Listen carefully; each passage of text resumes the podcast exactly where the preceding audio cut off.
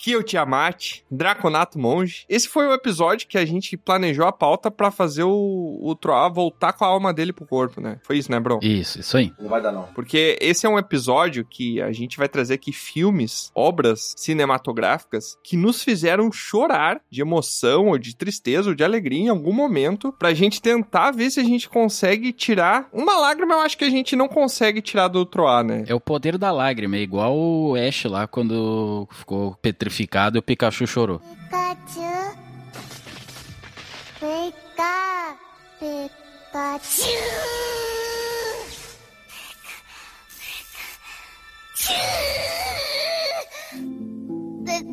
Uhum. Eu posso vender uma lágrima minha. Mas primeiro tu precisa ter, Léo. Tro. Tu- Tuas glândulas lacrimais estão parecendo um saguinho de areia. e eu só queria aproveitar e abrir esse episódio aqui pra falar que eu sou o oposto do Troá, né? Que o Troá não chora, eu já chorei até com videoclipe de música. Já O quê? Eita, Ah, O Tiamat chorou até com o Senhor dos Anéis. Quem é que chora com o Senhor dos Anéis? não chorar é, com o Senhor dos eu, eu Anéis. não sou tanto. O troço é uma ficção, nem é de verdade aquilo. Ah, não, tem que ser. Ah, não, não. não. Se não é de verdade, não pode chorar, tá certo? Não pode provocar sentimento. Mas olha só, em minha defesa, o videoclipe pelo qual eu chorei foi a primeira vez que eu assisti e foi da música Hurt, do Johnny Cash. I hurt myself today. Ah, não. Chorar, chorar com videoclipe. Chorar. Show. Com ele ali na, na Nossa, frente da bolinha, fogueira chorou. ali. É só o velho falando ali, não tem nada pra chorar. É, na Ah, e o Tiamat é muito. E tem a estátua ali. É muito impactante, meu, porque ele é arrependido da vida de saliência que ele levou, Ah. porque ele não valorizou a esposa, cara. Te mostrar uns vídeos da ONU fazendo umas campanhas lá na África, tu vai ver o que que é chorar. Cacete. Que por sinal tu não chorou em nenhum deles, né, Trota? Esse detalhe. Não, que eu não vi. Ah, Olá, aqui é o Aurim, Halfling Feiticeiro, e hoje então o choro é livre. É, mais ou menos, mais ou menos. Ah, É isso? aí. Pode chorar? Pode chorar, Ai, não meu tenha Deus. medo. Eu não julgo o Tiamat por chorar com um clipe de música, eu choro com cena de luta.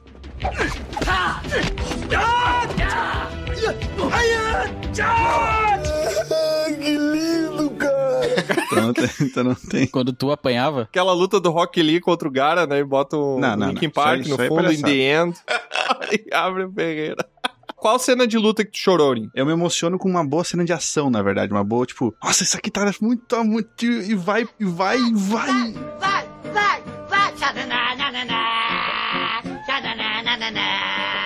Para com isso! ó o pau quebrando. Os caras todos aguentados, quebrando o osso um do outro. Velozes e Furiosos lá no talo. Não, não, não. Não é choro, é tipo, eu fico emocionado, fica um pouco de. O cara faz um fatality no Mortal Kombat, olha pro lado, tá o Aurim cheio de lágrimas nos olhos. que Coisa, linda, cara. É lindo. Olá, aqui é o Bron, humano bárbaro. E vocês se preparem que hoje eu vou gravar o podcast do jeitinho que eu vim ao mundo. Parece uma pornô. Como assim? Chorando. Ah, agora eu entendi. Ah, tá. Chorando. Achei que era é pelado. Bruno automaticamente tirou a tanga. É. Não, eu ia falar, porque, né, a gente tá desde o primeiro gravando pelado só, se o Bron. Cada um falar por si. Hoje eu tô mais pelado ainda. E é complicado, né, cara? Porque foi só o Troá raspar a cabeça que deixaram ele até por último no podcast. Você é careca. Você sabe que eu não gosto de homem careca. Bem-vindo ao meu grupo, Troá. Bem-vindo. Agora você pode ser um monte de carequista, Troá. Ai, meu Deus. Olá, aqui é o Troá, o Mano Bardo e. Eu só engoli um choro aqui, pera. Que nojeira, Troá. Cara, Parece que engoliu ostra, né? O Troá engoliu a ostra. né? Aí outra coisa aí, Troá. Aventureiras e aventureiros, vó no Bunnies e sejam muito bem-vindas e bem-vindos a mais um episódio de Dragão Careca. Hoje, onde nós falaremos sobre filmes. É um episódio que ele consegue sobreviver sem spoiler ou o pessoal que tá nos ouvindo e não viu os filmes vai chorar hoje, o Troá? Eu acho que o choro, ele é. Pra cada um, ele funciona de uma forma diferente. A gente pode falar. É livre. Claramente também que o Troll não prestou atenção na minha pergunta. Eu perguntei se o episódio vai ter spoiler ou não. O cara falou que o choro ele é diferente. Tu quer que eu responda só sim ou não? É. Tu pode enrolar três minutos na tua entrada, eu não posso explicar melhor? Ó, o pau quebrando! Pá, eita, porra! Que isso, Doze cara? minutos. Tu vai, tá bravo. Filho da puta. Maria do Bairro.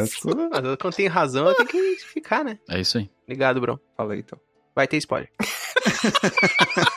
Spoilers tristes. É só pra brigar comigo que o cara fala, né?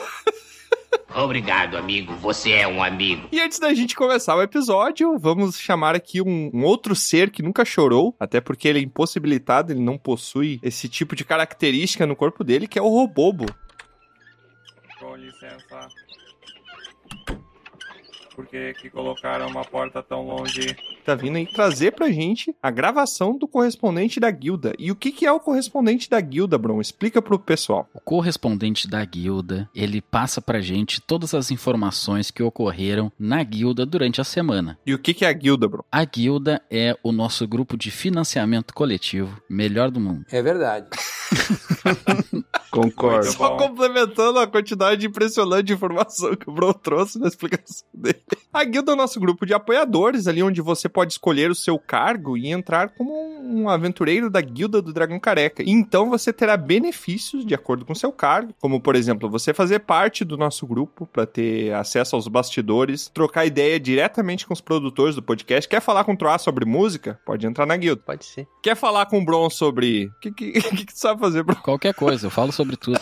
Agronegócio, turf, Coisas do campo. campo e Se lavoura. você quiser falar com o Aurim sobre viagem no tempo, ele também tá lá. E é só chamar ele que ele vai te responder em um tempo ou em outro. Você já falou com ele. É, e Ó, ó. pode ser, né? Pode ser. Tem esse detalhe aí também. E você vai falar com ele também. Se você quiser saber mais detalhes sobre como nos apoiar lá e contribuir para que continuemos com o nosso trabalho aqui, é só acessar nos links na descrição ali que tem tudo explicadinho em detalhes como que funciona cada parte. Tá, e Robobo traz aí o anúncio do nosso correspondente da guilda, por favor.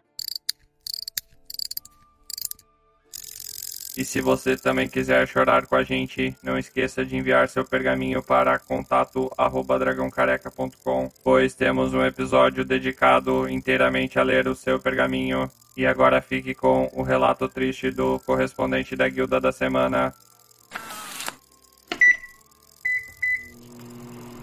Bolo Planes pessoal, aqui é o Robo 2. Mentira, é o Rodói. Eu enganei todos vocês. Peguei vocês, enganei vocês, vocês pensam que fosse outra pessoa. Bom, gente, eu falo diretamente do condado de Indaiatuba. E eu não recomendo vocês falarem o nome desse lugar ao contrário, porque coisas estranhas podem acontecer. Mas se você gosta de coisas estranhas e tem algumas moedinhas sobrando, considere apoiar a guilda. Toda ajuda é bem-vinda. E é isso. Recado dado, é com você, Tiamat.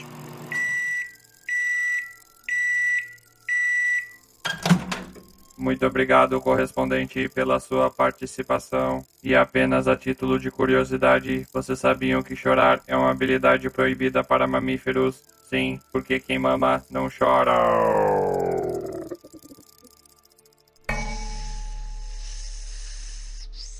Que legal. Que amorzinho, né? Uhum. Gostou, Tro? Esse tu gostou, que tem uns que não gosta, né? Ah, não, não a ponto de chorar, né? Obviamente, né? Mas. É.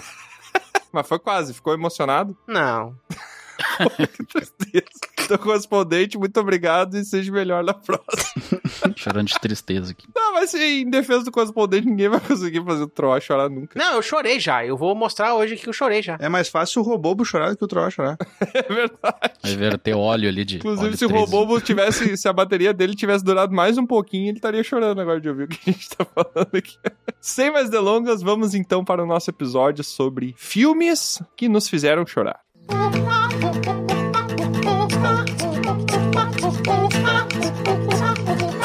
Então eu vou começar então, pessoal, trazendo o primeiro filme. Opa. Ai, não, Tá. tenso. Que é um filme que eu não sei se é famoso por fazerem as pessoas chorarem, mas eu, toda vez que eu assisto, eu despenco.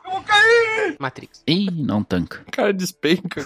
Pode ser que dá sono também, né? Daí O cara dorme. Que é o filme do renomado Adam Sandler. Eu não acredito no que eu ouvi. Não acredito no que eu ouvi. Não pode ser verdade isso que eu escutei agora. Ah, não. Ah, não. Ah, não. Ah, não, não, Ah, não. Clique. Meu Deus. Funciona. Ele não vai te levar lá. Me levar para onde? Ao momento em que ele morreu, você não estava lá. É claro que não estava. Pode me levar na última vez que eu ouvi, por favor? Ah, o clique, tá. O clique ele é emocionante, Aurinho. É. Não me fez chorar, mas é emocionante. É. Porque ele se arrepende. É, essa é a parte que me toca, assim, ele ter. Troço mais piegas não existe, cara. O arrependimento me faz chorar, Troa. Não, se usar a palavra piega, sai do podcast. Calma, Maria do Bairro. É, muito ruim. Por favor. O que, que significa piegas? Eu não lembro. Não sei, só sei que dá pra usar pra essas coisas. É o que o. Não basta inventar a palavra, tu não sabe também as outras. Aí fica difícil a comunicação, troca. Só sei que usa pra dizer que a pessoa é muito melosa. É, o- é o comum. É o sentimento comum do choro comum. Clichê. Clichêzão. É o que é sentimental. É sentimento barato. Mas tem que entender que teve que começar em algum momento, né? Clichê começou em algum momento. É. O Um clichê começou no clique. Tu é o original, tu foi o primeiro a chorar com clique. Não foi no Esse é o clique, mas clichê. não foi... foi o primeiro a chorar com clique. Então, aí Ah. viu? Orin, conta pra mim qual que é a cena, assim, que te derruba, assim, a cena que te faz chorar. O que, que é o clique? Pra quem não conhece o clique. É, Certa resposta. Clique é um filme com o Adam Sandler, onde ele precisa de um controle pra ligar todas as coisas que ele quer ligar, só um controle pra isso. Ele vai numa loja e ele acha esse controle, é, um homem lá do estoque dá pra ele o controle, só que o controle é meio mágico assim, ele consegue controlar toda a vida dele, ver o passado, ver o futuro, acelerar as coisas, pausar em algum momento, mudar a cor dele, ele consegue fazer várias coisas com isso. Só que chega num momento que ele começa a usar pra acelerar coisas que ele não gosta de fazer, tipo, um trabalho meio chato. Só que entra no automático. Hum. E muitas coisas começam a acelerar muito, assim. Tipo, ele começa a perder as coisas que ele achava chato e não viver a vida dele. Uhum. Sim. E daí chega na tal cena onde. Que ele peida na cara do chefe. O quê? Isso. Acho que eu nunca assisti o Clique. Eu achei que o filme que tu tivesse falando do Adam Sandler é aquele que a namorada dele, ela sofreu um acidente e ela tem que se lembrar todos os dias que ele é apaixonado Ah, não. por ela, que eles são Não. casados. Como é que é o nome desse aí mesmo que eu esqueci? Como se fosse a primeira vez. Esse Isso, é, é. bom. E é com Jack Black, né? É da Conan Sandler. Errou. É com Adam Sandler, sim. É o do Sandler. Ah, eu vi a versão indiana. O outro Jack é... Black é o Amor é Cego.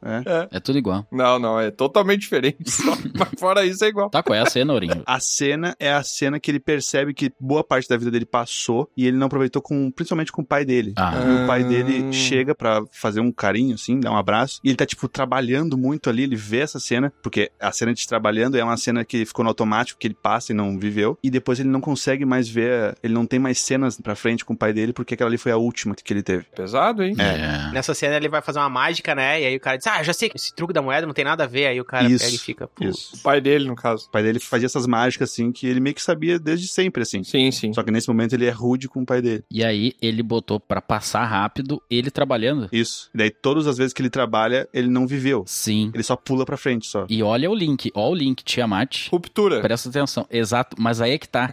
O cara Sabia. que vende o controle pra ele é o velho que fica lá analisando os- a pintura dos quadros Ó, no Ruptura. é o mesmo ator. Exato. Agora todas as peças se encaixaram. Ah, é Ah, mesmo. não lembro. Olha aí, ó. Tudo interligado. Lembrei agora. Nada faz sentido.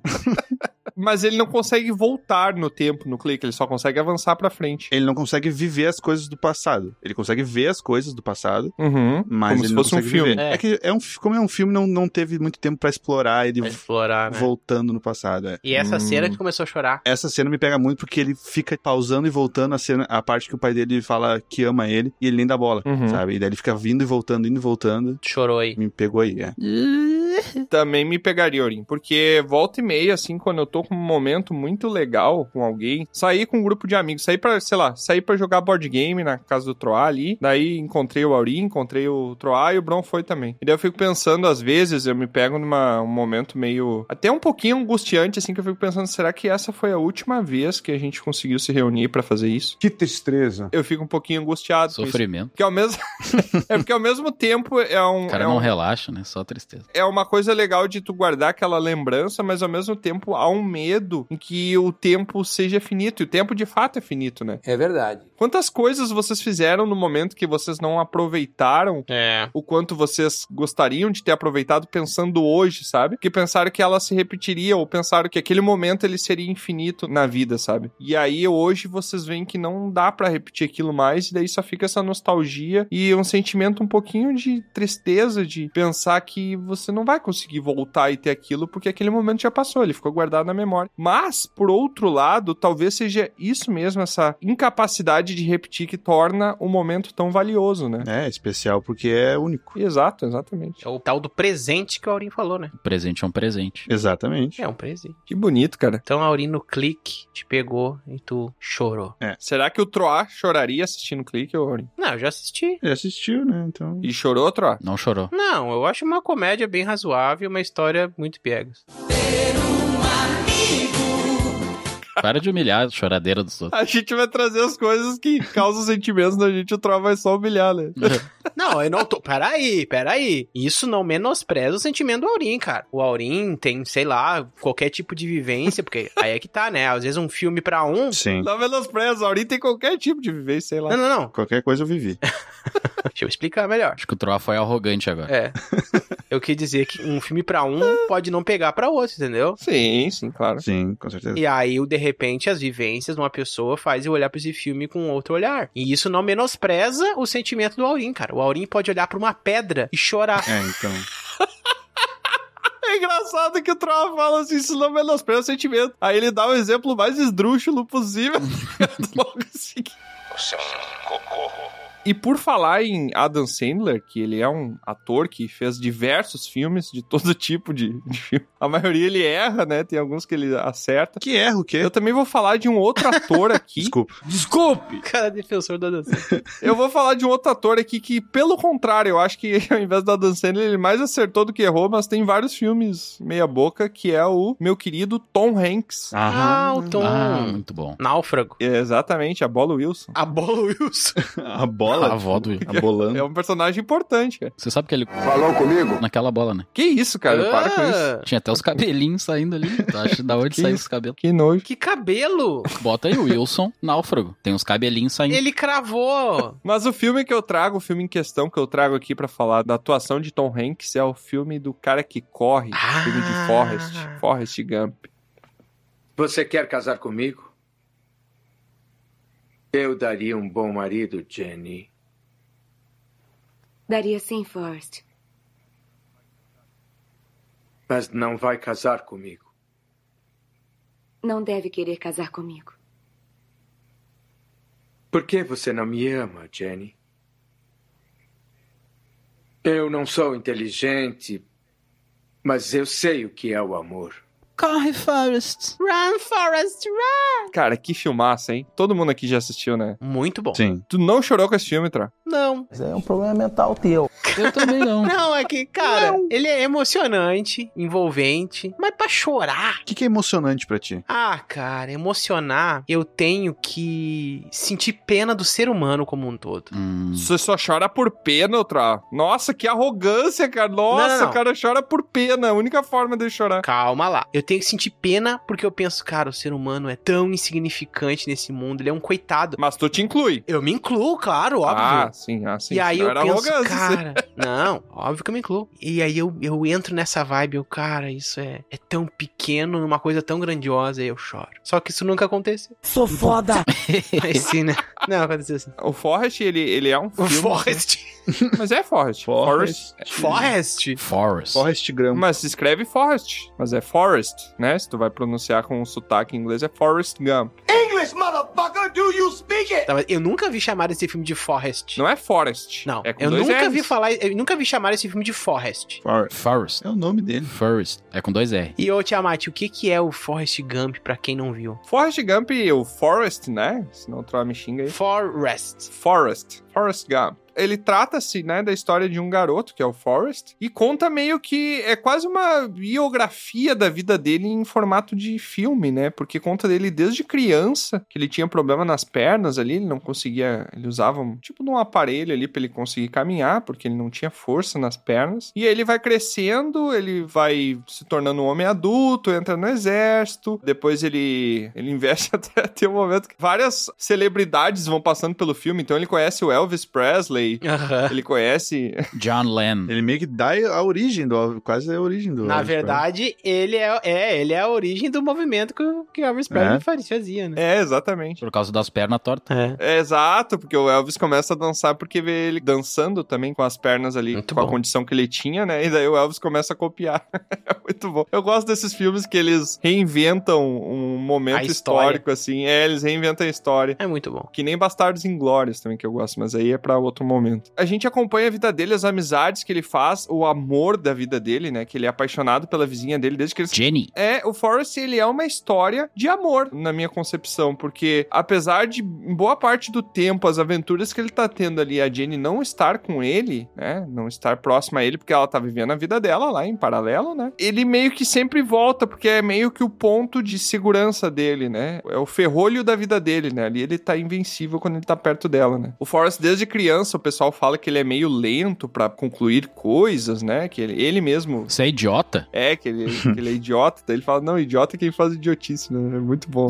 Tem umas falas muito marcantes nesse filme, né? A vida é como uma caixa de chocolate. É uma biografia, em uma sinopse, é uma biografia da vida de Forrest. Tem várias aventuras que ele passa ali. Então ele vai pro Vietnã, se eu não me engano, é a guerra, né? Pra onde ele vai. É, do Etna. Ele é condecorado lá, ele conhece o Buba, que é o melhor amigo dele. Essa é uma cena muito triste, mas não é a cena que eu vou falar que Bobagam. a cena do Buba queria preparar camarão, se eu não me engano, né? Shrimps. É, o Shrimps, que é o camarão, né? E aí o Buba morre na guerra. O Forrest pega o corpo dele. Ele não quer preparar camarão. Ele quer preparar camarão assado, camarão com fritas, Isso, camarão com exatamente. molho, É. camarão com Cara, queijo. esse filme é camarão tão com grande, camarão. esse filme é tão grande que o Forrest, depois, em homenagem a um amigo falecido, ele faz o Buba Gump, né? Que é o o lugar lá que vende camarão. Sim. E esse lugar existe na vida real, é uma franquia. Sim, eu tinha um boné até. Caraca, não sabia disso. Aham. É, exatamente, foi uma franquia baseada no- na história do filme, cara. É, Eu não sabia também. Então, olha que legal. É um filme que recria a história e depois a história é inspirada no filme faz história novamente. Uhum. Olha que legal. Mas a cena triste, cara, a cena triste pra mim é no final, porque ele sempre foi apaixonado pela Jenny e a Jenny viveu a vida dela e tal, ela meio que considerava ele mais um amigo do que um amor, né? E ela tem, acaba tendo uma relação com ele em certo momento do filme e quando chega no final do filme, descobre-se que ela teve um filho dele. Só que quando isso é descoberto, ela está em estado terminal, ela tá com uma doença e tá prestes a morrer. Ah.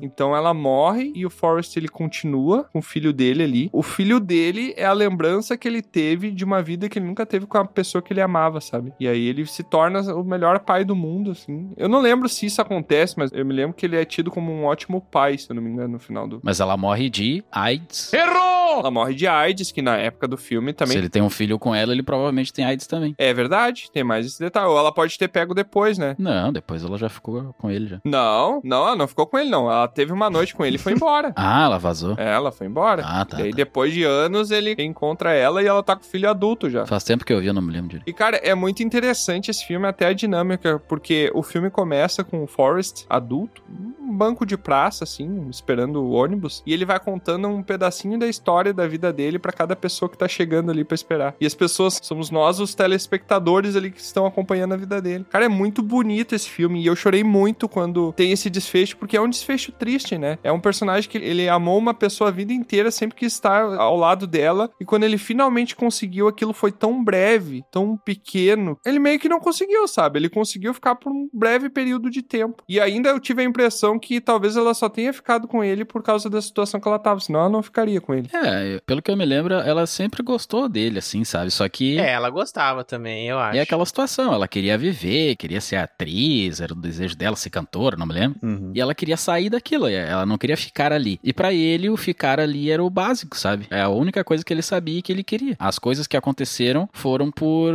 influência externa, sabe? E ela não, ela já procurou fazer as coisas. Então eles só eram incompatíveis, sabe? Tu chorou assistindo esse filme, Bron? Eu me emocionei, Tiamat, mas eu não cheguei a chorar, a verter É, lágrimas. emoção, tudo bem. É, mas é triste, é triste. Tirando o clique, esse eu emocionei. O clique tu acha mais emocionante que Forrest Gump? Tirando o clique nesse, eu emocionei. Não, o clique eu não me emocionei. Ah, tá.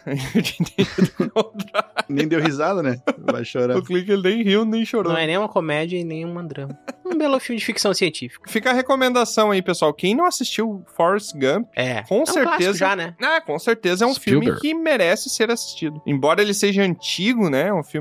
Não sei de que ano ele é. Ele é de. É um 94. filme de 94, cara. É um filme antigão, mas vale a pena, cara. Ele é um filme que envelheceu bem. É muito bom. Eu acho que em vários aspectos dele. Eu não me recordo totalmente, pra dizer assim, se ele não tem coisas que hoje são meio ultrapassadas, assim, mas eu acho que ele é um filme que vale a experiência. Tá no top 5 do Bron aí, hein? O maluco é brabo. Olha aí, Ó. rapaz. Muito bom. Forrest. Run, Forrest, run. Tiamat. Esse filme é muito bom, é um belo filme. Ele é muito belo, mas não é tão belo como a vida. Porque a vida é bela. Ah. A vida é bela.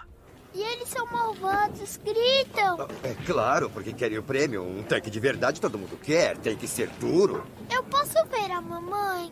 Quando acabar o jogo, E quando acaba? é, é, tem que fazer mi- mil pontos. Quem faz mil pontos ganha um tanque de verdade. É, Achtung, Ruhe! Gibt es hier einen Italiener, der Deutsch spricht? o que, que ele disse? Tá procurando quem fala alemão para explicar as regras. Você fala alemão? Não.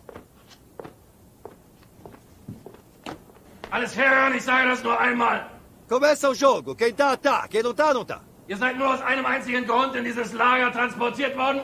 Tem que fazer mil pontos. Quem fizer ganha um tanque de verdade. Ihr habt die Ehre, für unser großes deutsches Vaterland arbeiten zu dürfen und am Bau des Großdeutschen Reiches teilzunehmen.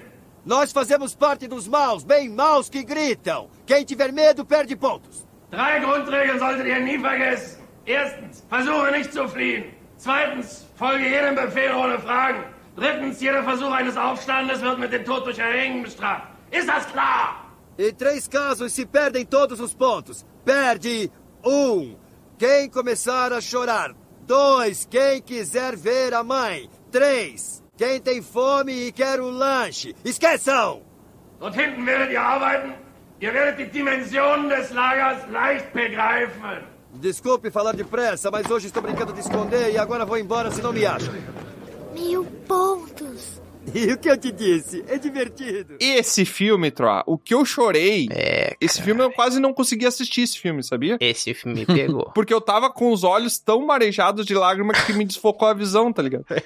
Esse filme eu tive dois momentos na minha vida. Teve um- uma vez que eu vi ele quando eu era adolescentezinho, criança, e. Ah, legal, mas parecia um filme de guerra, só que um. Eu só tenho esse estágio aí até agora. Um filme ruim de guerra agora, depois tu é adulto. Que tu vê a vida é bela, cara. Esse é aquele que tá acontecendo a guerra e o pai fica convencendo o menino de que Isso, é o... O pai é judeu. Nunca vi. Não me diga. Se tu não chorou nesse filme, eu Troa. Não, eu chorei, eu trouxe aqui porque eu chorei. É filme que fizeram chorar, tá? Ultimate não é filme de guerra.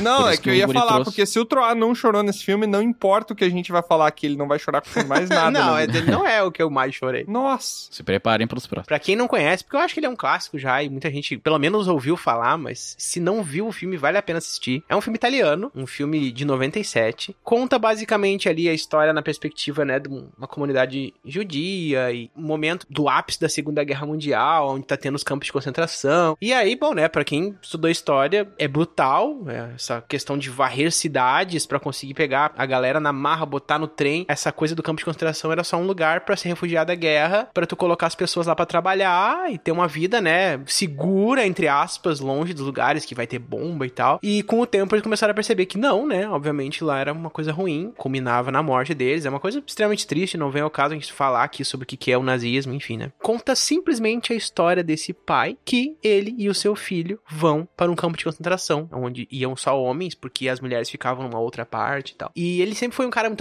apaixonado e tal, levava flores para a mulher e tal, aquela coisa bem romântica, assim, né? Clichêzão, mas. Aí ele fica preso nesse campo de concentração e tenta o tempo inteiro demonstrar pro filho dele que ele tá num lugar muito bom, um lugar que- cheio de jogos e diversão, e ele tenta mascarar as coisas que acontecem pro filho dele como se tudo fosse um jogo divertido de jogar. Ele tá lá trabalhando, carregando ferro, fazendo coisas, esforçando, chega podre, de cansado, com fome e ainda assim sorrindo pro filho dele, tentando mostrar que a vida é incrível, pro filho dele, mantendo, entre aspas, a ignorância do filho dele como se fosse uma coisa boa. Cara, isso aí pra mim é forte. Isso por si só já é muito emocionante. É. Ah, cara, é muito forte. Ele traz o lúdico pro filho, né? Como o Troa falou ali, pra poder mascarar o horror da guerra, né? Eu lembro que tem um momento que ele fala pro filho que eles estão num concurso. Quem ganhar o concurso vai ganhar um tanque. Faz tempo que eu assisti esse filme, mas se eu não me engano, os soldados ali eles não sabem que ele está com o filho dele ali, que o menino tá ali na, É. na cela junto com ele. Tá escondido. É, e aí ele fala pro filho dele que nesse campeonato o filho dele não pode ser visto, senão eles perdem o campeonato. Então é uma forma dele. Exatamente, ele meio que bem lembrado. gamificou o inferno de uma vida no campo de concentração pra tornar aquilo mais palatável pro filho dele, sabe? Pra não traumatizar tanto o filho dele quanto traumatizaria em outra circunstância. E aí tu fica, né, pensando sobre, cara, que, que horror que era aquilo, que, é, né, como é que o ser humano chegou ao ponto disso ser uma realidade, cara, é muito louco. Bom, né, o final é extremamente emocionante, que Alerta de spoiler. Boa sorte. ele morre, né, só que ele vai pra ser morto, ele sabe que ele vai ser fuzilado e ele ainda assim brinca com o filho dele, diz que, né, ele ainda- no final, o prêmio seria um tanque Um tanque, um tanque de guerra. um tanque de guerra e o filho dele, nossa, que legal. E aí acaba, né, o lugar sendo invadido lá pelos pelos aliados, pela aliança, né? Um soldado pega o filho dele lá e coloca em cima de um tanque.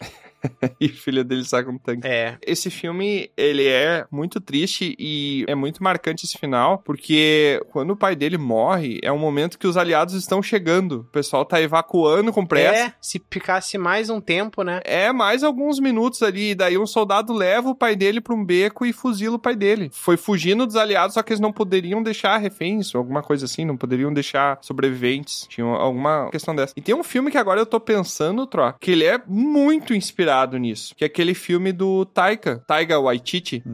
Que é recente. Aí é o contrário, o menininho ele é alemão e ele acha que o Hitler é do bem por causa do lance da propaganda que rolava, né? Ah, sim, ganhou o Oscar. A gente já falou aqui já. Como é que é o nome desse filme? É o Jojo Rabbit. É muito bom. O Jojo Rabbit, ninguém queria fazer o Hitler, né? Nenhum ator queria fazer o Hitler. Daí o Taika teve que fazer. e o Taika é judeu, tá ligado? Hum, Meu Deus. Isso é sensacional. É, mas enfim, um filme, A Vida é Bela, um filme que me marcou bastante e é um filme que eu me emocionei e jorrei. O quê? Ah, Uhum. Tu é humano então, Tro. Sou. Não muito, porém não muito. Esse filme me trouxe a ideia de que a ignorância é uma benção. Sempre. E que Ah, em vários a aspectos ela é. simplicidade pode mostrar que a vida pode ser bela, né? Mas, enfim, é claro que pro filho, né? É tudo incrível, mas aos olhos de uma criança, o mundo não é o mundo. Sobre a simplicidade ser bela, outro, ó, tem um episódio de Love, Death and Robots, também chamado Zima Blue, que também trata Muito isso. bom, esse filme é incrível. Tu falou tua parte mais emocionante, não? Ah, pra mim emocionante é o final, quando ele tá indo pra ser fuzilado, cara. Ele marcha ali brincando, olhando pro filho, piscando pro filho, o filho se escondendo. Nossa, eu lembrei agora. Eu lembrei, me deu vontade de chorar. Porque eu lembrei que ele vai marchando e sorrindo pro Exatamente. filho dele. É. pro E aí o beco. filho dele se Nossa, esconde num- cara. Nossa. Ah, essa cena aí, cara, tá maluco. Tem que ver esse filme aí. Tu não viu, Bron? Eu nunca assisti esse filme, eu vou assisti-lo. Ah, Roberto Benini. Você falando assim é realmente uma lição de vida, né, Tro? Assim, é toda essa situação. Eu agora vou falar sobre um filme que, na verdade, é uma lição de amor. Ó, Ó. Bron amoroso. Que filme é esse? Não, a tradução dele é uma lição de amor mesmo. Ah, tá. Só que o nome original é I Am Sam. Papai, Deus quis que você fosse assim? Ou foi um acidente? O que, o que você quer dizer? Que você é diferente. O que você quer dizer? Não é como os outros pais. Me desculpe. Me desculpe. É, me desculpe. Tudo bem, papai. Tudo bem. Não se desculpe. Eu tenho sorte. Nenhum dos outros pais costuma ir ao parque. Que é o filme, não sei se vocês viram já, com o Sean Penn e com a Dakota Fanning. Não, não vi esse. Eu nunca vi também. Esse filme é muito bom. Ele passava várias vezes naquelas sessões. Como é o nome dele em português? Bron? É Uma Lição de Amor. Uma lição, nunca assisti também. Do que que se trata esse filme, Bron? Ele conta a história de Tiamat do Sam e da Lucy. Lucy por quê? Porque ele gostava da música dos Beatles Lucy and the Sky with Diamonds. Eu acho que até é Lucy Diamond. Ah, isso é muito Por familiar. isso que o nome dela é Lucy Diamond. Isso é muito familiar. É muito bom. E aí o que acontece? Ele tem algumas questões ali psicológicas, né? Ele, sei lá, demonstra ter ali uns 40 anos, mas com um cérebro, sei lá, de 10 anos. Hum. Algo assim, sabe? Bem falando por cima, assim, sem a, a devida propriedade. Tu não sabe o termo médico específico, né? Isso, isso. Dentro da, é da ignorância de não sabermos o termo médico, né, Brad? E no filme não, não fala também. Não, fala deficiência intelectual, que eu me lembro, assim, né? Até tem uma cena ali muito emocionante no meio do filme ali que justamente a Lucy pergunta pra ele, né? Pai, mas por que que você é diferente dos outros pais? Ela crescendo, né? E aí ele fala, como assim diferente? E ela, não, você é, você é diferente, você não age como eles, não é igual aos outros e tal. Cara, essa série é muito triste, Trovo, tentar falar sem chorar. Caraca. E ele fala, "Ma- mas como assim? Como? E ela fala, não, é, não é, sabe? Não é, mas- mas eu gosto, isso é bom. E aí ele tá quase chorando, né? Porque ele sabe das limitações que ele tem ali, ele até. Numa outra cena ele fala assim, ah, mas eu tento e não consigo, não consigo, não consigo. E a menininha, não, mas, os- por exemplo, os outros pais não levam os filhos no no parque, você leva. E aí ele, ela abraça ele. O que que é a história, né? Ele tem a Lucy, uma moradora de rua, assim, uma, uma moça ali que não tá muito aí pra filha, daí tem o filho e meio que larga com ele só, e ele que tem que cuidar da criança. Só que aí toda a história principal, o enredo ali do filme, né, a lore, é ele tentando dizer pro conselho tutelar que ele tem a capacidade de criar a criança. Isso ele conta com a ajuda ali de vizinhos, de amigos, né, e também da advogada, que é muito importante, que a advogada, no decorrer do filme, ela acaba ajudando ele, né, a ter a guarda da criança. E Isso é muito triste, Troa, porque as coisas que acontecem nele, elas têm uma relação direta, assim, com a. Eu não diria desconforto, mas é com uma situação de que você vê que a vida, ela deveria acontecer de uma maneira, mas o governo, ele tenta agir de uma outra maneira, sabe? Tu fica, tipo, pensando nos teus atos, assim, também. É, se tu for ver o cerne da situação, era lógico que ela deveria ficar com ele. Só que o governo tem as suas regras e tal, e tal, e tal. E tu entende um pouco dessa parte do porquê que as regras são feitas assim. E daí a outra parte é tu simpatizando com ele, sabe? Com ela também, porque ela queria ficar com ele, né? Só que também ela vai crescendo, ela percebe que hum, não é o aquele conto de fadas, né? Ela percebe que tem algo diferente no ar. Muito triste. Só por você ter me falado, já sei que eu vou, vou desidratar assistindo esse filme. É, eu provavelmente também. Eu vou botar na minha lista aqui, mas eu vou deixar lá pro fim. Quando envolve crianças e a inocência da criança, me pega um pouco. É, eu me pega mais a parte dele ter a, a condição dele também. Isso é muito complicado. E ele tem um- uns amigos também, que é o mesmo grupinho, né? Sim. Cada um diferente ali com as suas características, né? Tem o rapaz ali com síndrome de Down, o outro tem, sei lá, um tipo um toque. Ele é altamente inteligente, só que ele tem algum- algumas questões ali, né? Autismo. Eu não sei o que, que é. É que é aí que tá, não se fala, entendeu? Até porque teve uma época que as coisas não eram nominadas, né? Eles tratavam como uma coisa como se fosse o mesmo pacote, assim. Então, Uhum. a medicina foi evoluindo e foi identificando outros tipos. Eu acho que até tinha, sabe? Mas só que não, não era relevante pra situação, pro filme. Sim, claro. É, e fomos saindo de uma sombra de ignorância também, né? Isso, isso. Muito bom. Muito bom. Bela recomendação. É, me pareceu muito interessante. Eu achei que todo mundo tinha visto porque ele passava direto naquela sessão da tarde, tela quente, essas coisas assim. Talvez tenhamos até assistido.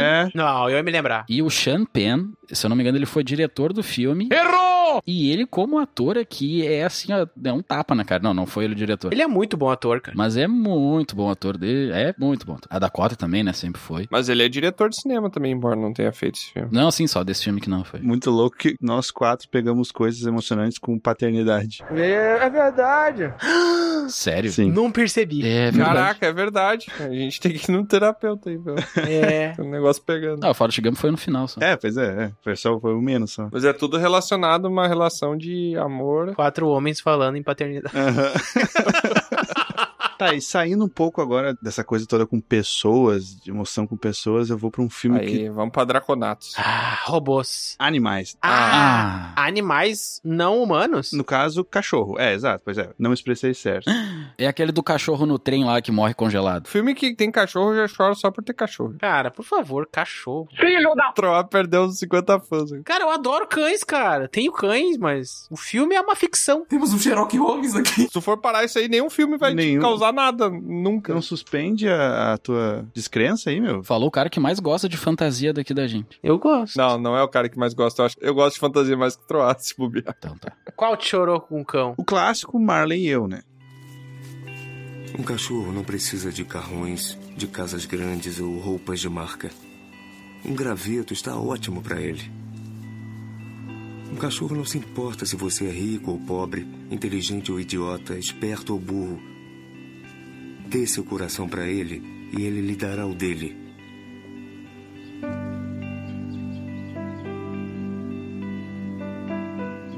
De quantas pessoas você pode falar isso? Quantas pessoas fazem você se sentir raro, puro e especial?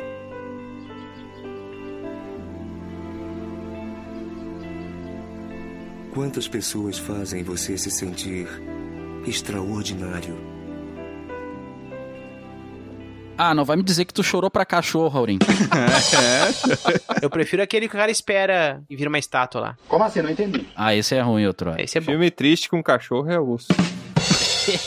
Marley e eu. Marley e eu. Quem não conhece o filme, qual é a história desse filme, Yuri? Basicamente, a história de um casal que começou sua vida assim mais adulta e resolveram ter um cachorro porque ela não tava conseguindo ter filho, pegaram um cachorro. Só que eles pegaram o cachorro mais louco que tem. Beethoven. Não. Que Beethoven, meu? É a história de Beethoven, tá narrando aí. Depois de um tempo ele começa a tocar piano, cachorro. O cantor lá? Ô, cara burro. Cachorro. Cantor Beethoven. Beethoven, o magnífico. Beethoven, o cantor. Quem é o cantor? Mazarop. Agora parece que piorou. Mazarop, eu queria dizer Pavarotti. Eu disse Mazarop. Nossa, goleiro do Grêmio lá. Show de erro, né? Um atrás do outro, né? Não, Mazarop é os filmes, aquele, aquele cara Como- que faz filme. É um filme de comédia.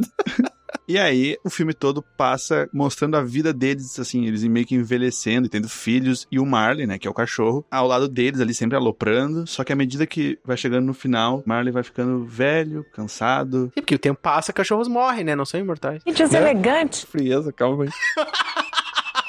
O Thor tá certo, mas o bonito é ver como... Quão egoísta o ser humano é. Como o cachorro pode ser maluco, ele ainda é muito puro ainda, e perder algo tão puro assim é difícil. Sim. O Marley, ele aloprava, mas era recíproco, aparentemente, assim, o amor entre o cachorro e, e o casal ali. Isso que pega, sabe? Porque por mais que ele seja loucão, no final lá, o... Acho que era John o nome do personagem. Do Owen Wilson. É o Owen Wilson. Wilson. Hum. Eu, Uau! Wilson.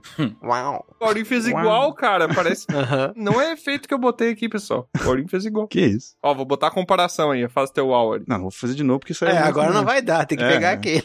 Pega aquele. Vou usar a magia do replay aí, instantâneo. Para não prejudicar aqueles que não prestaram atenção ao lance, vamos mostrá-lo novamente com a magia do replay imediato. E, o que eu disse? Uau! E como é? Uau!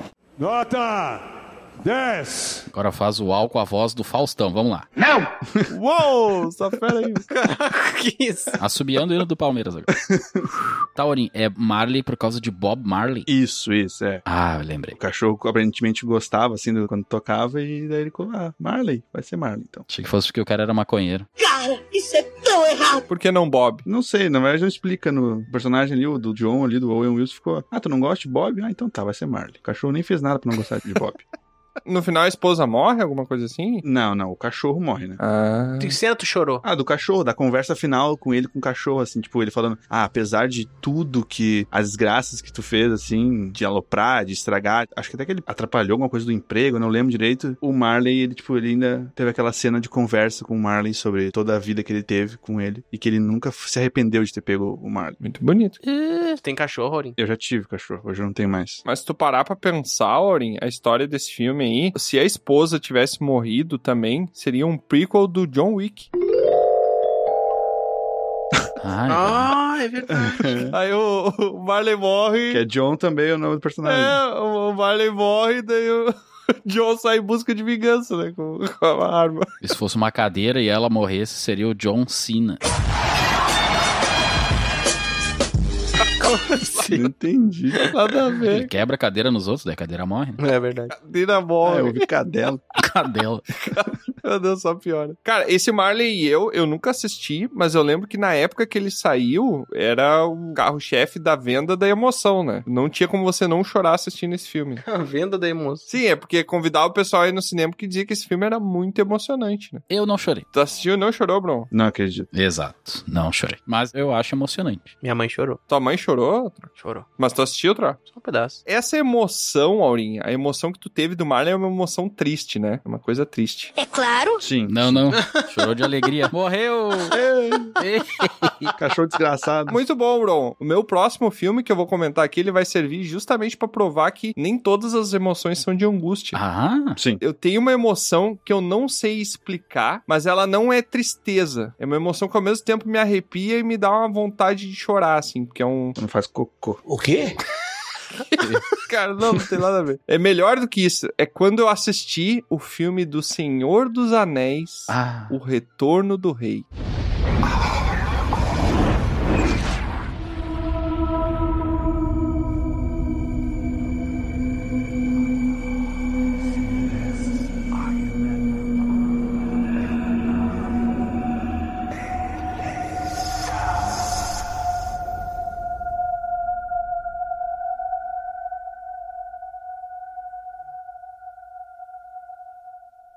por Frodo.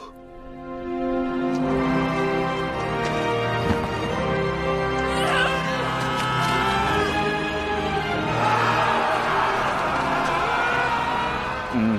conclusão da trilogia. Essa trilogia é a trilogia que eu mais gosto, sou muito fã de fantasia, tanto é que tem uma tatuagem, Bron, tem uma tatuagem de Senhor dos Anéis. Fez na cadeia, né? Filho da... Tem um tapete agora também. E agora tem um tapetinho de Senhor dos Anéis também. Que? E tem um relógio de Senhor dos Anéis também. Achei que tinha tatuado um tapete. Tatuei um tapete de Senhor dos Anéis. Ah, cara, é... Senhor dos Anéis é incrível, mas chorar. Cara, aí é que tá. Eu não acho nada demais. Não acho nem legal o suficiente e nem chorante o suficiente. Que merda, hein? Todo dia tem uma merda. Caraca, velho. O Bron é isso aí. Eu acho legal, normal e emocionante, normal. Fãs do Bron escutem slow motion ele falando isso.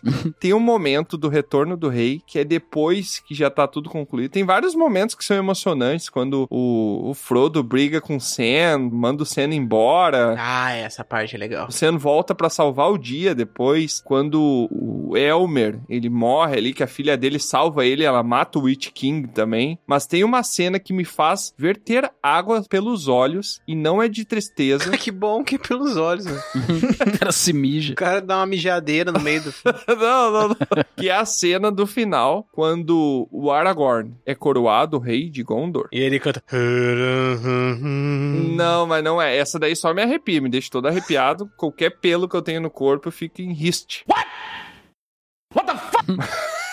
Isso comigo coisa. Entumecido. É um homão, né? É um homão, é um homão. Mas a cena que me faz verter lágrimas é quando os quatro hobbits estão ali naquela celebração. E o, ó, eu tô me arrepiando só de falar porque eu tô lembrando da cena, cara. E o Aragorn fala: Vocês não, meus amigos. Que todo mundo se curva, né, pro Aragorn. E ele fala assim: You ball to no one. My friend.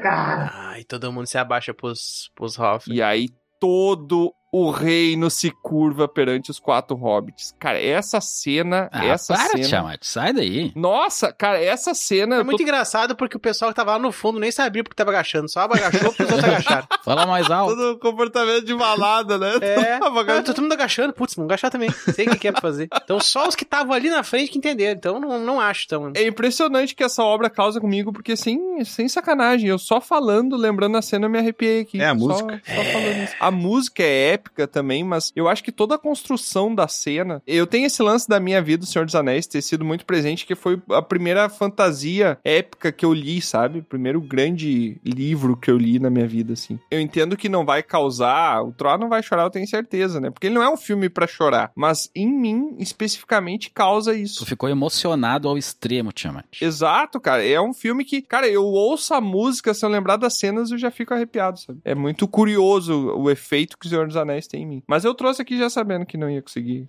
E quando o Frodo acorda lá em Valfenda, que todo mundo chega na volta dele e fica feliz e fala o nome de todo mundo, menos o Legolas. Uhum. Ele não lembra o nome não do Legolas. Sabe. Gimli! Ele olha pra todo mundo e olha pro Legolas e não fala nada.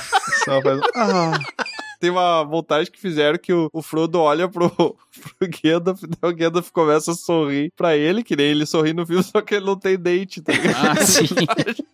é dos primórdios da internet. É muito bom. Mas aí, fica a indicação, quem não assistiu, eu imagino que todos os nossos ouvintes devam ter assistido. Por favor, se você não assistiu, cria vergonha na cara e vai assistir. Eu assisti, né? Não gostei. Você tem que nadar no meio de merda. É, o Bron. não, gostei normal. Não, chorar eu acho estranho. Não gostar de Senhor dos Anéis é bizarro. Ah, é falha de caráter. Ah, brincando. Ah, começou. Não, não brincando. Tu não é gosta de Senhor dos Anéis também, Aurim? Não, eu gosto. Eu tô falando que vai decidir o que, que é agora, o que pode e não pode. Claro, é pra isso que a gente tá aqui. Ah, tá. Então, perdão, então. tem que, no mínimo, reconhecer. Tem que reconhecer o peso de Senhor dos Anéis. Tá, Tiamat, tu falou que o Senhor dos Anéis foi o primeiro livro de fantasia que você leu, né? Aham. Uh -huh. E eu vou falar agora aqui do primeiro amor. Ada, aconteceu uma coisa com Thomas J ontem. Ele pisou numa colmeia de abelhas. Eu mandei ele não mexer com aquelas abelhas. Ele foi picado? É melhor eu ir lá brigar com ele. Não, querida. Não dá. Por que não? Ele era alérgico a abelhas. Ele tá bem, né? Havia muitas abelhas. Oh, Ah. Deu o primeiro amor ou da Bruna, do Aurinho?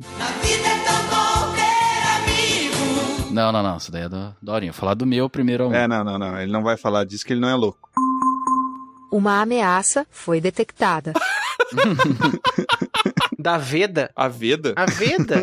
Por que Veda? A Veda é a que é a curia do filme. Ah, tá. Vada? Veda. Veida? Veda. Eu não me lembro. E como eu disse? E como é? Todo mundo viu esse filme? Eu vi. Eu não assisti. Eu acho que eu vi, mas há muito tempo. Tiamat, ele deu muito mais na sessão da tarde do que a Lagoa Azul. Eu nunca assisti meu primeiro amor. É muito bom. Toda vez que eu assisto esse filme, tá passando na TV, Bronzinho começa a verter água dos olhos. É com a Jamie Lee Curtis, cara. Essa mulher é maravilhosa. Jamie Lee Curtis. É que aí que tá, cara. Eu choro muito com o filme, mas se no título do filme já me mostra que ele vai ser um filme romântico, tem amor, tem essas coisas, ele me afasta por alguma maneira e eu não sei porquê. Mas não é sobre isso. O nome dele é My Girl. My girl, my Só que girl, traduzem, né? talk about my girl. Don't lie to me. Que merda. Nirvana. Isso. Mas é basicamente a história da Veida, a menininha, né? Ela. Eu não me lembro direito, faz tempo que eu vi esse troço. Vocês não sabem fazer programa? Caraca, velho, ela mora com o pai, e o pai, ele é um cara que Sim, eu lembro que faz... o cara era, era coveiro lá, né? Errou! Que coveiro, meu! Você viu me apresentando o Troá e o Troá tá apresentando o filme. Que coveiro! O cara tem um, um- Uma funerária. uma funerária em casa, e aí ele faz Sim. as maquiagens dos cadáveres. é coveiro, porra. Ah, e a guria, ela cresceu com isso, com essa coisa assim de enfrentar, né, a morte, as coisas... Ela só fala em morte, só fala em... Pra ver que o contexto familiar dela é isso. Sim, ela tinha medo da morte, né? Mas ela também gostava, era aquela sensação. E aí surge a Jamie Lee Curtis, e aí passa batom nela. Isso, que era a namorada do pai dela que morreu, a mãe dela. E aí ela se apaixona pelo professor e ela quer fazer E professor de artes. professor de literatura. É a mesma coisa. Como você é burro. Me perdi. O problema é a mesma coisa, né? Porque as letras desse são desenho. Claro. E aí ela fica nessa situação, sabe? De- Ela tem um amiguinho ali, né? Que é o Macaulay Culkin, o Thomas. Macaulay Culkin. Macaulay Culkin. Macaulay Culkin. Macaulay Macaulay Culkin. Culkin. É piada? É piada? Era Nicole. intencional a piada? Não, Foi, não foi. Culkin. Culkin. E aí eles ficam naquela brincadeira, né? De, de Criança. ser o amigo, o primeiro Eles disseram amor, de que um toda aquela casal- construção de amor, né? Essa, é o- a história principal ali, o core do filme é isso. E aí, certa feita, né? Eles saem para o mato para caçar marimbondo. né? Não. Você tá rindo do quê? Ah, pro inferno! E aí eles veem o marimbondo, né? Começa a tocar pedras, ele cai aquela colmeia ali, daí a menininha até fala pra ele assim: "Ah, não chegue perto daquela colmeia" e tal. Ali ele: "Ah, tudo bem". Só que daí quando ela vai jogar também a pedra, ela perde o anel, aí que acontece a situação, né? Ela perde o anel lá. E aí ele sai, deixa o anel ali e tal, procura, não, não acha. Só que aí o Thomas, ele volta ali pra buscar o anel para dar para ela. Olha só que gesto de amor, né? Que gesto romântico. E aí foi que ele ativou o vespeiro bem no momento que ele acha o anel. Sai daí! Meu Deus. Ele é muito alérgico a tudo, né? É super protegido ali e tal, tem várias. Até a chocolates. A chocolates? A chocolates. A chocolates? Essa cena é muito legal. O que, que é um colate? Você parece burro! A chocolates. A chocolate. Eu entendi que ele tinha achado os colates. Achou colates. A cho- Desculpa. Nesse processo, né, de buscar o anel, ele acaba sendo picado, né, e não resiste ao veneno ali das abelhas, das vespas, né, e ele acaba indo de base. O jeito do cara. Antes que vocês perguntem, né, a cena mais triste, por isso que eu tive que contar esse spoiler, é, mas o filme é de 73 lá, então... tamo- Não, o filme é de 91, então não é mais spoiler, né, já passou 10 anos. E aí o que acontece? A parte mais triste, Troar, não tem como tu não ter chorado aqui, Troar. Ele, ali no caixão, todo bonitinho ali, de terninho e tal, e ele estava sem óculos, só que ele sempre usou óculos, né, e aí a menininha olha assim, 10 anos ali mais ou menos, ela tinha, né, É. 10, 12 anos. E aí ela não recebeu aquela questão da morte mesmo, convivendo muito com a morte. E aí então que ela fala assim pra ele: Não, mas peraí, o Thomas está sem óculos. Deem os óculos dele, ele não enxerga sem óculos. E começa Hum. a chorar, fazer um fiasco no meio do enterro lá. Vamos orar. Quer subir na árvore, Thomas Jota? O rosto dele tá feio. Cadê seus óculos? Ele não enxerga seus óculos. Coloquem os óculos nele. Coloquem os óculos nele. Ele ia ser acrobata. Ele se foi, querido. Ele Me se larga, me larga!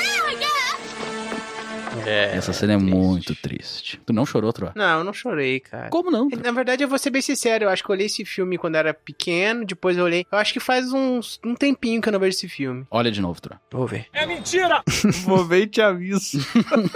Foi é aquele Analista. que- Tá, outro A. Mas então fala pelo menos mais um filme que tu chorou aí, porque não dá, né?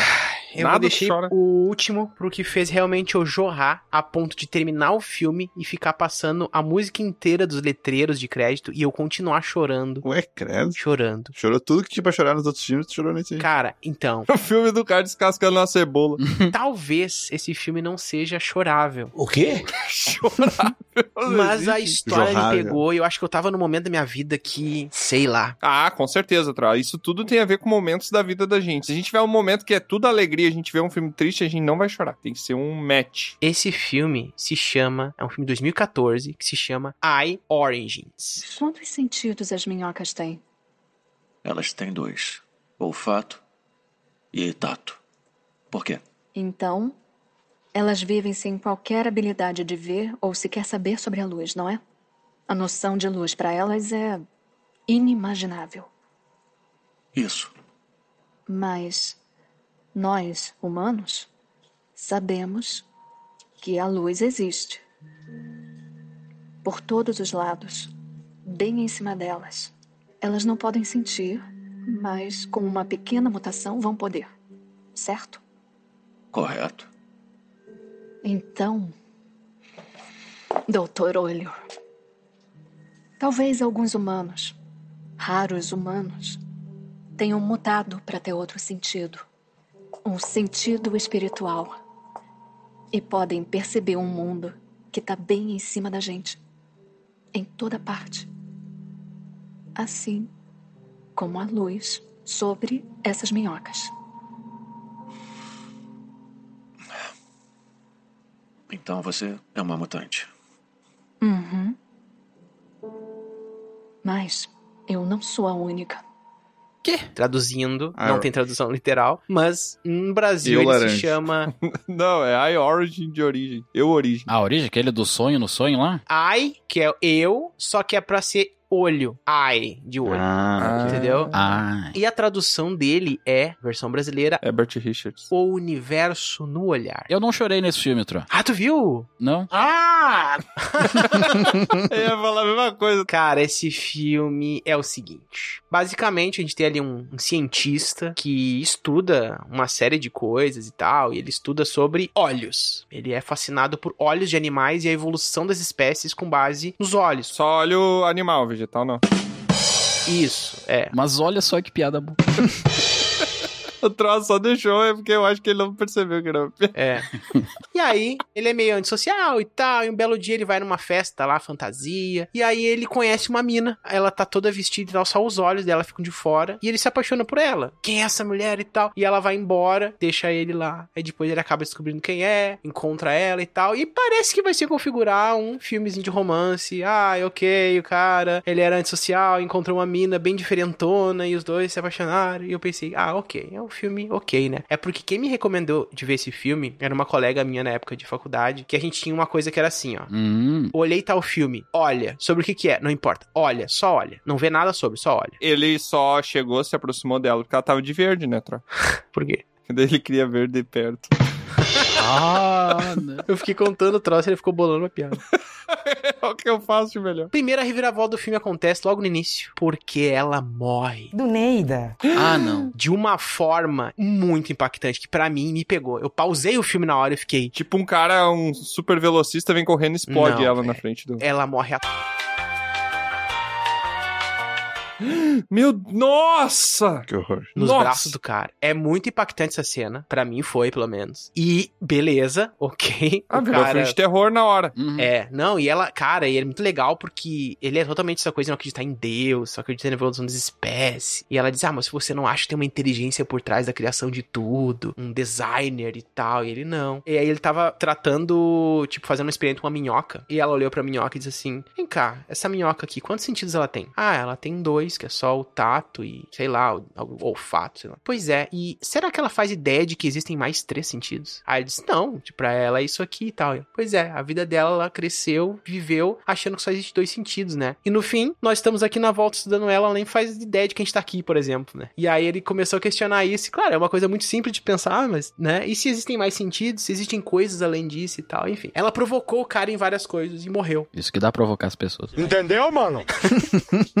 que horror. Ele tirava foto de várias coisas, inclusive tirou fotos do olho dela, muito detalhado e tal, assim, enfim. E aí, um belo dia, ele vê um cartaz num lugar, um outdoor, com um par de olhos igual ao olho dela. Ué? E aí ele, caraca, velho, um olho muito parecido, parece ter até aquela manchinha que ela tinha no olho e tal. Virou terror. sim. Enfim, né? Eu vou resumir muito o filme aqui, mas ele descobre que tinha uma criança lá na Índia que tinha o mesmo olho. Não literalmente mesmo olho. Não, literalmente. E aí ele cria um, um banco de dados, isso já é bem no futuro, o filme é meio, não sci-fi, mas já tá lá no ano 2040, 2050, sei lá. E ele é dono de uma companhia e tal, que eles estão fazendo uma investigação de que a quantidade de olhos que existe no mundo é limitado. E quando morre uma pessoa, nasce uma pessoa com um olho igual ao quem já morreu. Ih, Caraca. E ele não acreditava nisso e não queria acreditar nisso nunca e tal. E aí, essa menininha ele descobre lá, e ele adota uma criança que tava eh, refugiada, uma coisa assim e tal. Ele acaba querendo adotar a menininha e tal. E aí, ele faz um teste com a criança, contra a vontade dele, pra tentar ver se a criança tem o mesmo gosto da mulher dele. Mostrando imagens pra ver se a guria. Essa coisa meio de vidas passadas, sabe? Sim. Ah, e mostrava imagens pra ver se a guriazinha ia reconhecer coisas. Pra ver se ela é tipo uma reencarnação. É, isso. E a guriazinha faz um teste e ela chega a tipo 48%, nem passa de 60%, que era o esperado, né? E aí ele descarta isso. E aí ele pega. Essa parte deve arrepiar agora. Não chora, força. Ele pega a menininha e diz: tá, então vamos, vamos embora, vamos lá. Aí ele pega a guriazinha e aí a escada, ele passa na frente da escada, chega no elevador. E quando a guriazinha entra no elevador, ela começa a berrar. Caraca, ela berra, começa a espernear e sai correndo. E aí ele fica com o olho regalado, assim, até tipo, ele desce na escada com a guriazinha, assim. Cara, essa cena pra mim, assim, um caraca, velho.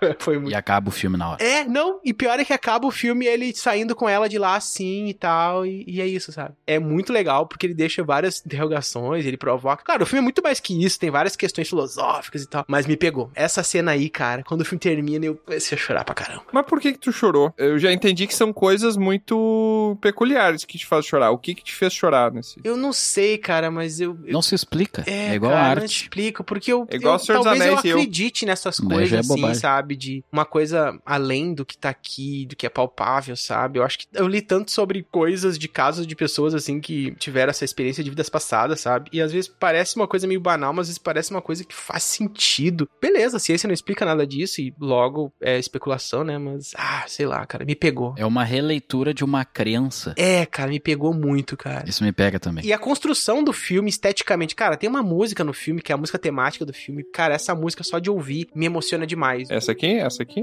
Burning papers into ashes. What a season. How they fly high. Ah, muito boa essa. Essa aí, olha só isso. Hum, Gostei, gostei. Burning papers into ashes. What a season. Ah, cara, Essa parte eu não gostei. cara, essa música me pega. Mas é porque ela faz referência ao filme, por isso. O que que a gente aprendeu nesse episódio? Que não dá pra entender por que que o Troá chora. Quais são os É? motivos que o Troá chora? tá ligado? Assista esse filme e me diga se você vai se emocionar. Eu vou assistir. eu vou assistir também. Eu também.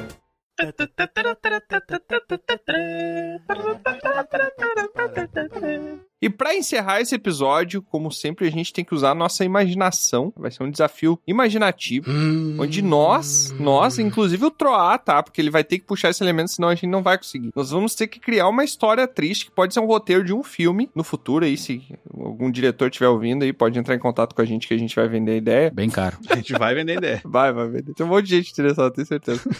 e vai ser um filme, um roteiro de um filme que faria o Troá chorar. Ih, Então a, a gente vai Eita. criar uma história aqui, pra fazer o Troá chorar. Diz três elementos que tu chora, Troá. Três elementos que te fazem chorar. Ok, beleza. beleza. Pessoa feia. Natureza, Natureza, ok. Natureza. saudade Tá. Tá. Tá. e mãe. Hum. Natureza, saudade e mãe. Natureza, o que, que a gente pode usar na natureza? Pode ser uma druida, né? Pode ter uma. um- A mãe tipo uma druida. tarzana. O quê? Ela ficou. Caraca, druida com Tarzana. Um Tarzan tá mais pra um ranger do que uma druida. Não, mas pode ser uma criança que ela cresceu, tipo, Lagoa Azul, ela nasceu e cresceu no meio da floresta. E aí ela cresceu com o seu irmão. Melhor não, hein, Rogerinho? Mas aí fica ruim, né? Eram duas irmãs.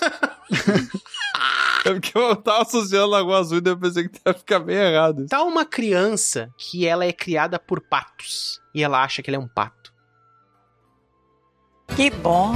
não, isso aí não vai fazer te chorar nem a pau, outra. É, é verdade. Não, é uma criança, tá? Que ela cresceu com a irmã dela. Desde pequenininha elas foram criadas na floresta, porque elas eram indígenas e a tribo toda teve que fazer uma migração. E as crianças acabaram ficando pra trás. E como tinha uma irmã mais velha, a irmã dela meio que ensinou as coisas pra ela e cuidou dela. E elas ficaram ali. Talvez numa época de invasão, Isso. Então, dos invasores Isso. navegantes aí da vida, no meio de, uma, de um rebuliço ali, de uma guerra, elas ficaram perdidas num lugar e, tipo no filme do Apocalipto, Eu não vi. ficaram num Não conheço. buraco. Apocalipto? É. Apocalipse Sinal. E aí, e elas supostamente iriam voltar, né, Pra resgatar as guriazinhas, assim, elas só ficaram escondidas. Só que daí elas morrem e elas não retornam. E aí elas ficam escondidas ali e passa um tempo e elas saem, não tem mais nada, só a aldeia destruída. Tô quase chorando. Não parece. A gente não faz alguma coisa também envolvendo a própria mãe natureza, quem sabe? Ó, Saudade da mãe natureza. né? tudo devastado. Sai tem um monte de prédio, tá ligado? E aí elas saíram, viram a tribo toda destruída, e aí eles acharam que não, elas acharam que não tinha Não, mais a tri- nada. A tribo não tava destruída. É, A- o lugar a tribo tá destruído. partiu e elas estão esperando a tribo voltar. E aí, bem nesse meio, elas veem tudo aquilo destruído, e aí elas acharam que não iam ter mais o que fazer, quando chega um helicóptero. Não, mas aí não. Pode até não ter droga, mas aí não dá. Ah, não, não, não, não, não. não. É, é pra fazer o Troá chorar, ô, bro. Não ele ficar com vergonha do nosso episódio. Um helicóptero do governo americano e captura uma das irmãs. E leva ela pra longe. Daí fica a história só na que sobrou. E ela não sabe pra onde ir e o que fazer. Tá. É que na minha cabeça tava tipo ano 1500, entendeu? É, aham, sim, Ah, ó, eu trouxe já um vi. helicóptero. Helicóptero. Não, é legal que veio os colonizadores, tá ligado? E afastou os indígenas foram embora, daqui a pouco chegou ele.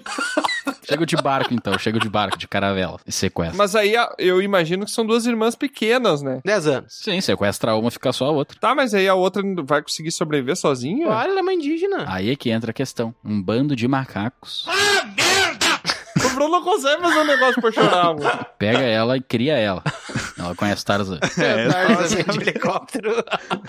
é, agora eu vou ficar imaginando ela e o Tarzan. Ah, Não, o que, que eu pensei, tá? A irmã mais velha cria a mais nova a vida inteira. E elas ficam ali esperando a tribo voltar, né? E aí, lá pelo meio do filme, a irmã mais velha, ela morre. Na verdade, ela, ela se machuca e a doença, aquilo lá, enche, inflama. Não sei o que, que acontece. Ela fica com uma infecção e ela acaba morrendo aos poucos, assim. Ela vai se deteriorando, vai ficando de cama, vai tentando ensinar todas as últimas coisas que ela conheceu pra irmã mais nova e tal. E a irmã mais nova fica cuidando dela. E aí a irmã mais velha, né, vai de base, como diz o Bron. E a irmã mais nova, ela fica naquele dilema se ela vai ficar esperando a tribo voltar pelo resto da vida ali, seguindo as crenças da irmã dela, né, de que a guilda voltaria, ou se ela vai não preservar a memória da irmã e vai ir atrás pra tentar descobrir o que, que aconteceu com a tribo e por que que ela ainda não voltou. E ela decide ficar ali, passa um furacão, mata ela. Bateu uma salva de palma aqui pro profissional.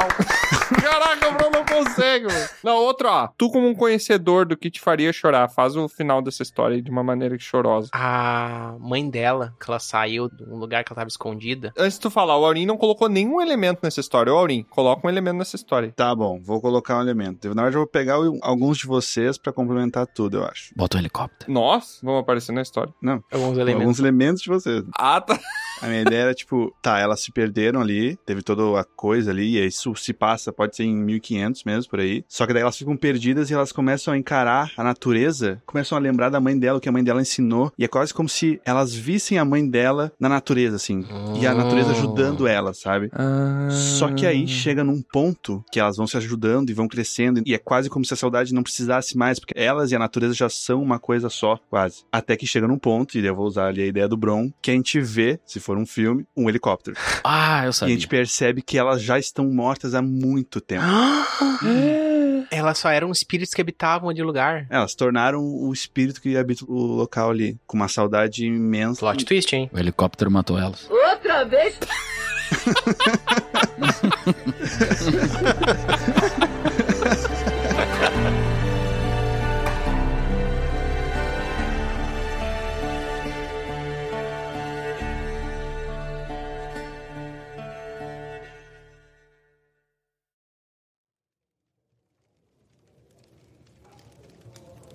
É. Nada como encerrar uma história com um pouco de risada após um episódio tão comovente. Nesse dia, resolvemos falar sobre o que nos faz jorrar. E você aí? Chorou? Pois é, eu sei. Mas o que você ainda não sabe é que naquele dia, Aurim abriu seu coraçãozinho e resolveu nos contar um pouco mais sobre o seu passado.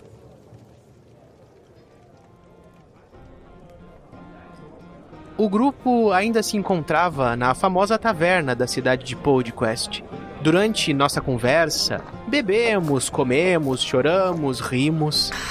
Em meio àquele burburinho do recinto, era como se nos sentíssemos à vontade para narrar das mais diversas histórias dramáticas. Foi quando, já mais pro fim da noite, que Aurim começou a chorar quando uma Halfling muito bela entrou na taverna e se sentou à mesa mais ao fundo. O grupo parecia não entender muito bem, mas as minhas habilidades empáticas de bardo não me deixaram enganar. Aurim se lembrou de sua mãe. Ah, já sei. Foi quando Tiamat disse: Aurim, é a Bruna aquela ali?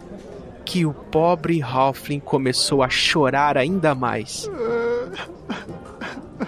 E então eu concluí que minhas habilidades empáticas não eram tão apuradas. O pequeno disse Não é ela, mas que ela não era, me lembra muito. mas que a lembrava muito. Tem, tem coisas E começou a contar um pouco mais sobre o seu passado. que eu não falei sobre ela Coisas daquela vez. Mas eu tão vou- comoventes que não pude deixar de pegar a viola e transformá-las em canção ali mesmo, naquela noite.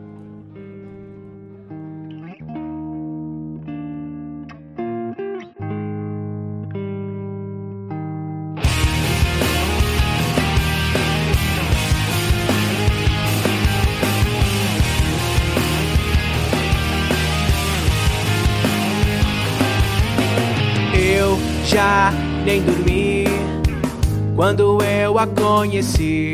Me largou lá depois do que fez. E agora que a saudade é demais, penso no que ela falou. As palavras me fizeram ser o que sou. Eu não vou mais te acompanhar no ônibus escolar. Agora eu não tenho tempo mais pra tu e nada vai mudar. O que há entre a gente desmoronou. Minha vida pesa, a história pode ser outra. E eu estudei o feitiço certo, a história pode ser outra.